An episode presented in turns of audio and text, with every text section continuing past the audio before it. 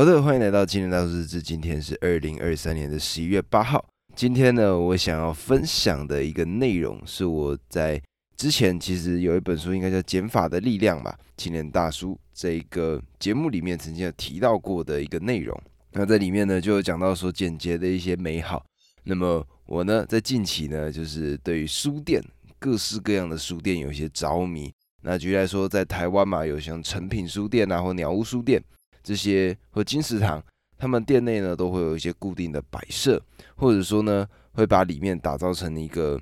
完美的一个空间，吸引更多的顾客到这个地方，然后拍拍照啊，然后呢，坐在这边拿一本书待一个下午，像是这种感觉。我近期呢看到了一间我觉得很酷、很酷、很酷的书店，就是我以后一定要去朝圣的书店，它位在。东京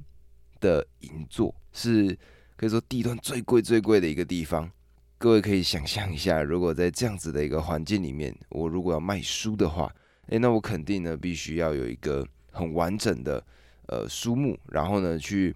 用力的去宣传我的所有相关的类别嘛。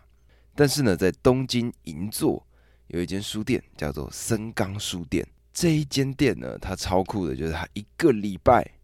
就只卖一本书，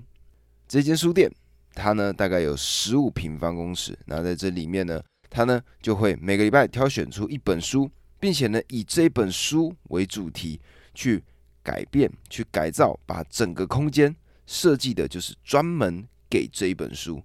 那除此之外呢，在上面你可能会看到海报啊，或者呢这个书店的主人他呢会根据这本书它的这个封面设计。去设计整个店面必须呈现出来的样子，所以呢，就有点像是说这本书像是这个舞台剧的主角，然后整个书店就像为它呈现出来的舞台剧。那有些时候呢，这一间书店的主人他呢还会邀请作者亲自来到这间书店里面跟顾客互动。那么就因为他这样子一个很特殊的方式呢，这一间森冈书店成为日本非常有名的一个地标。很多对书籍有爱好，或者说对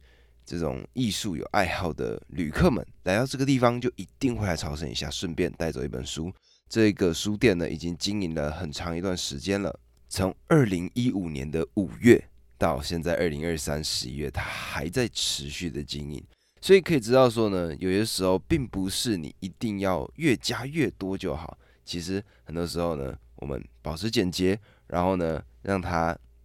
发挥出它该有的效力，我觉得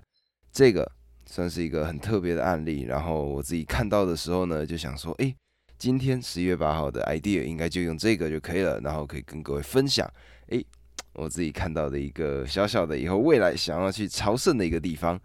那么这几天的天气会稍微转凉一点，所以呢，各位记得多穿件衣服。那么我现在呢，要准备出门去买一杯咖啡了。对，这是今天早上录的音。那么。各位，我们面见，拜拜。